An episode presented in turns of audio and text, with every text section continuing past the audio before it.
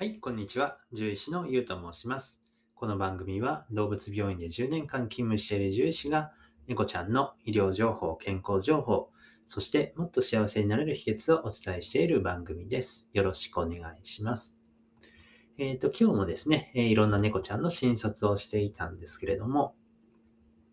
えー今日はですね、えーまあ、猫ちゃんの、まあ、お耳の病気についてお話ししていきたいかなというふうに思います。まあ、猫ちゃんの、まあ、外耳炎というものなんですけれども、まあ、耳垢がね、えー出ることって、まあ、ありますよね。まあ、普通にしててもですね、あの、耳垢がちょっとついたりとか、あとは、あの、少し汚れてるなとか、あの、思うことはあると思うんですけれども、えーまあ、どこからか、ね、あの、まあ、ある一定のレベルを超えちゃうと、まあ、病気、まあ、病的な、まあ、耳の汚れになります。あとは、そのお耳のかゆみとか、えー気にするとかですね、えー手でこう、あの、カキカキしたりとか、後ろ足でかいたりとか、あとはこう、顔を横に振るとかですね、えーそういった時には、あの、えーまあ、耳の病気、まあ、外耳炎という、えー病気をまあ考えていってですね、えーいろんな治療をしていくべきかなというふうに思っています。はい。で、そのまあ、猫ちゃんのまあ外耳炎の原因なんですけれども、まあ、実はですね、ワンちゃんよりもあんまり分かっていないことが多いです。まあ、犬でもですね、まだあの詳しく分かっていない部分はもちろんあるんですが、えっと、そうですね、まあ、獣医の世界では、あの、まあ、犬よりもやっぱり猫ちゃんの方が、えーまあ、現段階ではいろいろんなデータだったりとかが少ないですし、あとは、もともとその、ワンちゃんに比べると、猫ちゃんが外耳炎になる割合ってかなり低いんですね。経験的にもそうです。なので、えーなかなかその、え原因だったりとかっていうのがまだ、えーはっきり分かっていないところはあるんですけれども、ただまあ僕のね、個人的な経験からいくと、まあ10年ぐらいの経験からいくと、え猫ちゃんの、まあ、しつこい外耳炎というか、え治りにくい外耳炎っていうのは、え結構怖い病気であることが多いですね。で、まあ、猫ちゃんのそのまあ耳垢がね、まあ、多少出るというか、あのそんなに本人気にしなくても、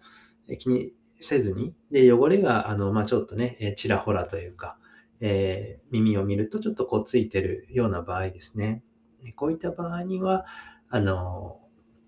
なんて言うんでしょうかね。えーまあ、一般的な治療でえー良くなったりとか、あとはお家でこう、えー耳垢をこう拭いてもらったりですとか、あとは定期的にまあ通院に通ってもらうぐらいで、まあ、うまくいくというか、あまあ、治ることもあるでしょうし、えーまあ、うまく付き合っていくこともできるかなというふうに思っています。まあ、ただですね、あの、まあ、えっ、と、一線を越えて汚れがかなり出る場合とか、あとはこう、めちゃくちゃお耳をかゆそうだったりする場合、うん、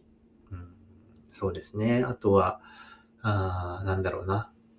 えーそうそう、今一旦お薬を飲んだりとか、あの、しっかり治療しても、えーその治療が終わるともうすぐに、えーひどくなっちゃう場合っていうのはですね、えまあ、怖い病気が背景に潜んでいることが多いイメージですね。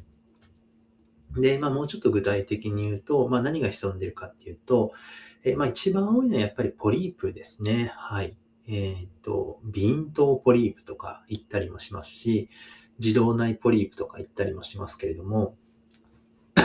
まあ、そんなに滅多にある病気ではないですけれども、耳の奥の方にですね、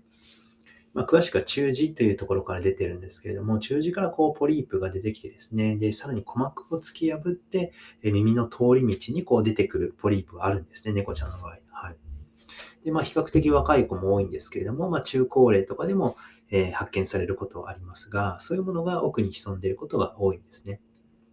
なので、お薬をまあ飲んでも、お耳掃除をしても、えーちょっと良くなるけれども、またすぐ再発するとか、なかなか治らないっていう場合には、そういった、まあ、ちょっと珍しい病気を考えていく必要がありますね。はい。